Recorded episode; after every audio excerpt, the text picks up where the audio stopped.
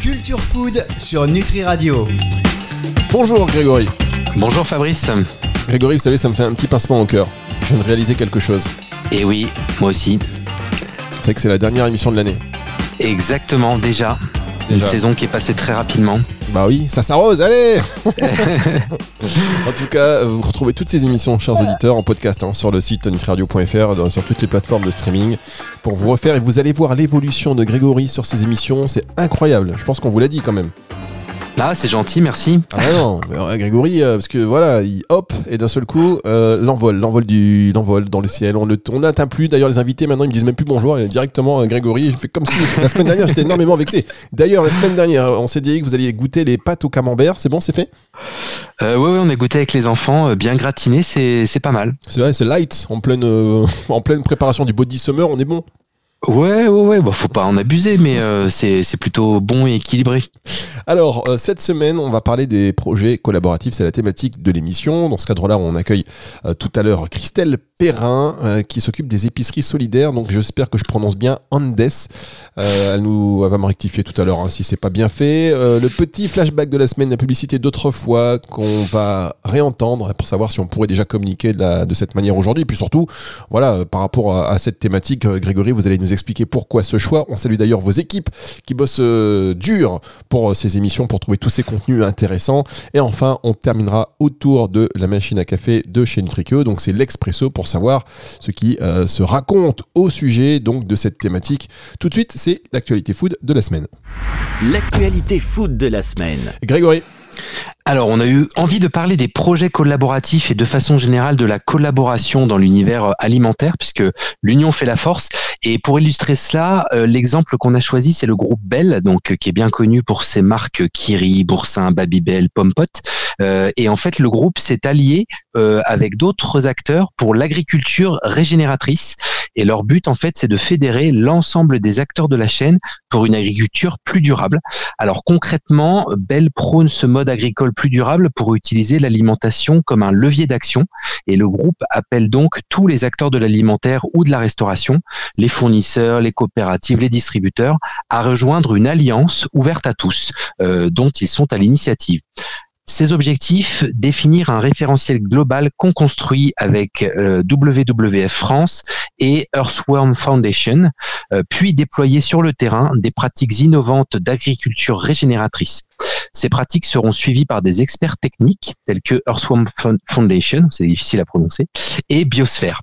Euh, L'alliance est projetée à l'international avec tous les partenaires qui le souhaiteront.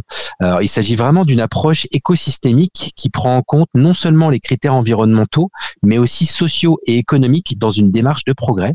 Et c'est vraiment une belle démonstration de l'importance de la collaboration pour avancer activement dans une seule et même direction dans un contexte urgent de transition alimentaire, avec cette idée que si on met toutes les compétences euh, de la chaîne alimentaire autour de la table, eh bien, on va pouvoir créer un nouveau système alimentaire euh, beaucoup plus vertueux, beaucoup plus durable.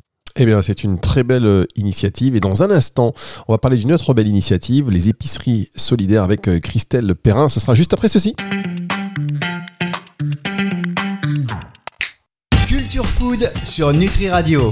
Culture Food sur Nutri Radio. Est-ce que vous m'entendez bien, Grégory? Euh, oui, parfaitement. Là, j'ai changé de casque. Alors, j'ai pris un casque d'une meilleure qualité. Vous savez que comme on a de plus en plus les moyens, on investit. Mais euh, c'est tellement bien que j'ai l'impression que le son est bizarre. Je préférais mon petit casque d'autrefois, voyez-vous. Non, Allez. de mon côté, c'est parfait. Bon, eh ben écoutez, tant mieux. La suite de cette émission, donc consacrée au projet collaboratif, euh, notre invité, c'est Christelle Perrin, des épiceries solidaires. J'ose même plus prononcer le mot. J'espère que c'est bien Andes. Euh, Christelle, bonjour. Bonjour, oui, c'est tout à fait ça. Ah. Euh, merci. Donc, euh, bah, effectivement, ANDES, ça veut dire Association nationale de développement des épiceries solidaires. Ah bah voilà. Eh ben, merci euh, pour cette euh, pour cette précision. Grégory, je vous laisse avec Christelle. Bonjour Christelle. Bonjour. Donc, comme vous l'avez compris, on est dans une émission qui est dédiée à la, à la collaboration euh, sur la chaîne alimentaire. Alors, est-ce que vous pouvez nous présenter euh, et nous expliquer en quoi consistent les épiceries solidaires Andes? Oui, bien sûr, avec plaisir. Donc nous, euh, on est en fait un réseau national euh, d'épiceries solidaires, puisqu'on a un peu plus de 560 épiceries solidaires euh, sur tout le territoire, y compris en Outre-mer. et une épicerie solidaire, globalement, ça ressemble à un petit commerce de proximité. où des personnes qui sont en difficulté financière peuvent venir faire leurs courses. Donc, c'est-à-dire qu'ils vont choisir leurs produits et elles vont euh, payer une petite contribution globalement qui est environ de 20% d'un prix euh, marchand classique. Et euh, en fait, bah, ça permet globalement de respecter la dignité des personnes puisqu'elles ont le choix. Elles payent aussi en partie, donc elles ne se sentent pas redevables. Et par ailleurs, une épicerie solidaire, c'est vraiment un lieu d'échange, de convivialité, où ont lieu bah, tout un tas d'activités pour créer du lien social, euh, retrouver confiance en soi. Donc ça peut être par exemple des ateliers cuisine, mais ça peut être aussi des ateliers théâtre, des jardins partagés, etc. C'est vraiment des lieux un peu tremplins où on va euh, bah, essayer de sortir des difficultés euh, ensemble. Alors, pour euh, monter euh, toutes ces épiceries, vous travaillez en collaboration avec des acteurs à différentes échelles. Euh, est-ce que vous pouvez nous en dire un peu plus? Oui, effectivement, en fait, depuis 2020, euh, globalement, la, crise sanitaire, on a vu vraiment une explosion euh, de la demande en aide alimentaire et euh, on a souhaité en fait accélérer la création de nouvelles épiceries solidaires. Et donc, très concrètement, nous, ce qu'on fait, c'est qu'on accompagne les porteurs de projets qui veulent créer une épicerie solidaire. Donc, globalement, ce sont soit des associations locales, soit directement des communes. Et euh, en fait, on propose du coup bah, une ingénierie de projet et aussi un soutien financier euh, pour les premiers investissements, puisqu'au démarrage, il faut acheter bah, des, du matériel de caisse, des frigos, des étagères, etc. Et ça, en fait, on est capable de le faire, euh, notamment grâce au soutien de nos partenaires, qui sont qui peuvent être publics ou privés. on travaille avec les départements, on travaille avec des fondations, avec des entreprises, pour que ça ne coûte rien finalement aux porteurs de projets. Et en fait, il faut savoir que, en fait, on, s'était fixé un, objectif très ambitieux de créer 300 euh, nouvelles épiceries solidaires d'ici à fin 2023, donc fin de cette année. Euh, et à ce jour, on accompagne déjà plus de 240 projets. Et il y a déjà euh, plus de 120 épiceries qui ont déjà pu ouvrir dans ce cadre-là.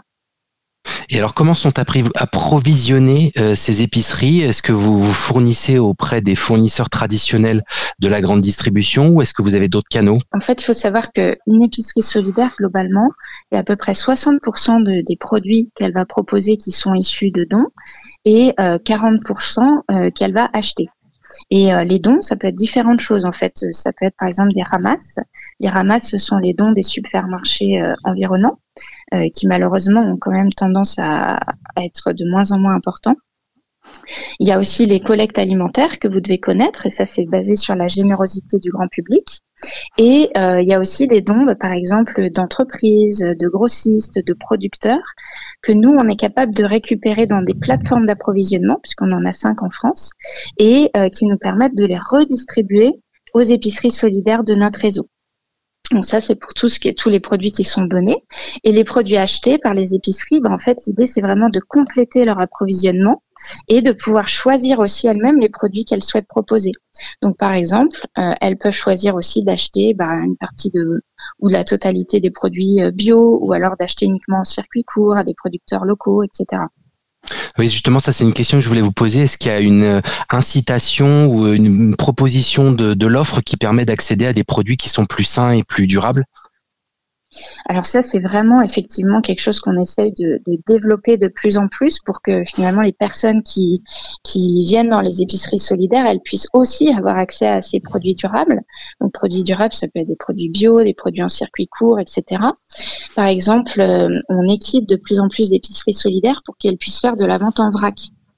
Euh, ça, c'est hyper apprécié parce qu'à la fois, ben, on choisit la quantité aussi dont on a besoin. Donc, il y a aussi un côté plus économique et ça permet d'avoir accès à des produits bio, des produits, euh, par exemple, des fruits secs qui sont traditionnellement plus chers.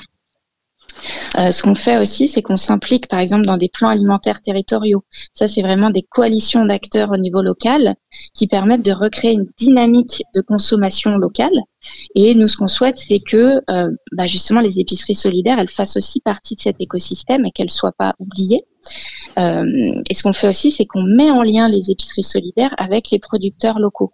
Et ça, ça crée des super dynamiques puisque ça permet, en fait, on leur achète des produits, donc ça fait des débouchés supplémentaires pour les producteurs.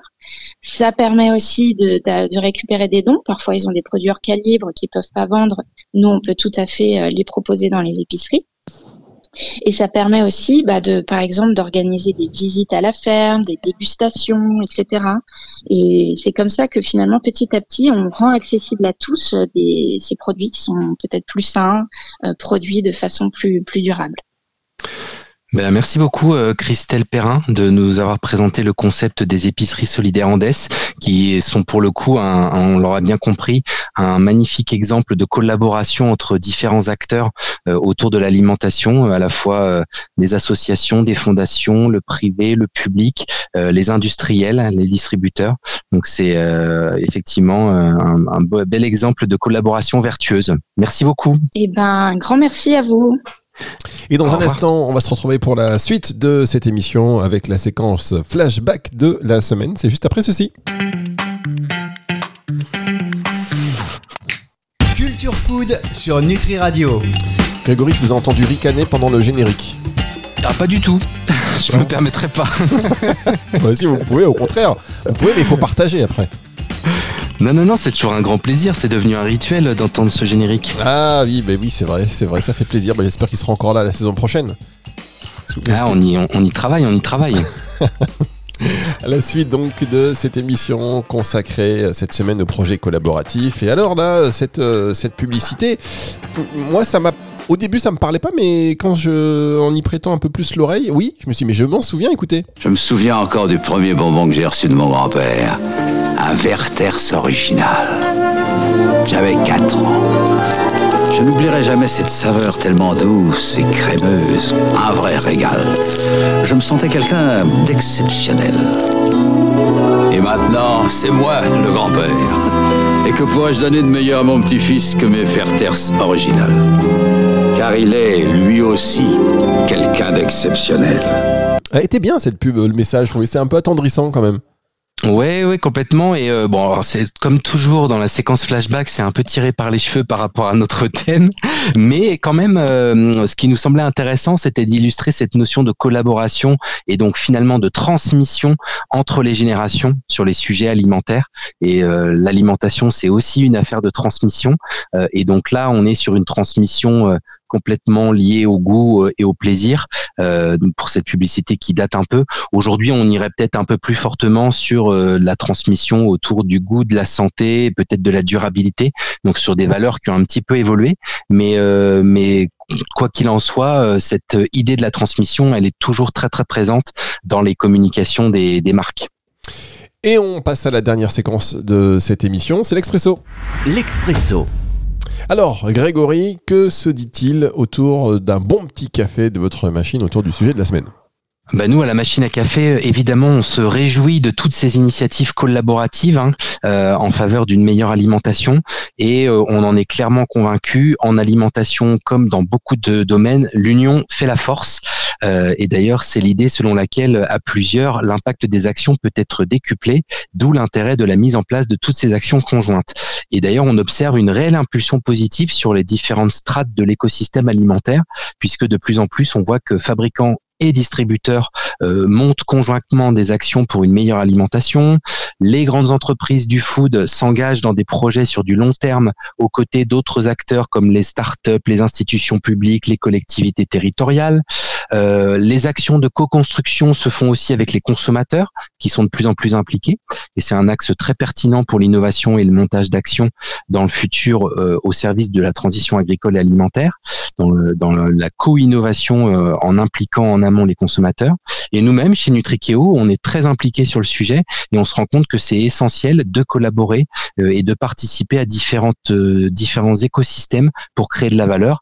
on peut citer quelques exemples. Hein. L'année dernière, on a participé à un projet collaboratif qui était orchestré par le comité d'organisation des Jeux Olympiques 2024 pour définir la vision et le cahier des charges des 13 millions de repas qui vont être servis pendant les Jeux euh, à Paris l'année prochaine. Euh, et pendant ces 18 mois de collaboration, 120 experts et organisations étaient réunis autour de la table pour donner leur avis. Là, il y a un petit écho, Grégory. Euh, ah, oui, c'est pas je l'entends aussi. Pardon, excusez-moi, parce qu'on termine l'émission et des gens qui se sont invités. c'est normal. Je m'étonne le truc. Des gens se sont invités dans cette émission. Qu'est-ce que vous voulez que je vous dise euh, Voilà, c'est comme ça. Ça veut dire qu'on est très en retard et qu'il faut qu'on enchaîne. Grégory, merci à vous. On va se retrouver eh bien, euh, très vite, en tous les cas. Et cette émission, vous la retrouvez en podcast. vous savez, c'est hallucinant parce que là, en fait, il y a des gens qui se greffent à l'émission et ça me refait penser, comme on travaille sur la grille de la saison prochaine, à ce concept magnifique de open radio. Vous savez, euh, on, met, on branche les trucs et les gens viennent et puis on discute avec des gens comme ça à l'antenne en direct. C'est un concept qui revient là. C'est un signe. C'est un signe, Grégory. Et puis c'est une forme de transmission et de passage de relais euh, au suivant. D'accord. Bah d'ailleurs, vous savez quoi euh, Moi, je propose plus qu'on dit les, les gens, sinon ils vont pas comprendre. Donc moi, je propose là qu'on dise bonjour Alexandra et bonjour, à Yann, Yann son invité. Bonjour Alexandra. Vous êtes là Vous n'êtes pas là? Non, ils sont, ils sont partis. Bonjour. Ah, bonjour Yann, ça va Vous allez bien? Ça va très très bien et vous Fabrice? Très bien, le docteur donc euh, Yann Courchel et Alexandra euh, qui est peut-être là aussi. Oui, je suis là. Bonjour Alexandra, comment ça va? En, pleine forme. Alors là, alors... J'étais contente de participer à la fin de la mission de Grégory, c'était cool. Voilà, merci, ravi de faire votre connaissance. c'est networking, c'est magnifique. Bon, ça, on continue l'émission. Non, on va pas continuer, on va euh, enchaîner.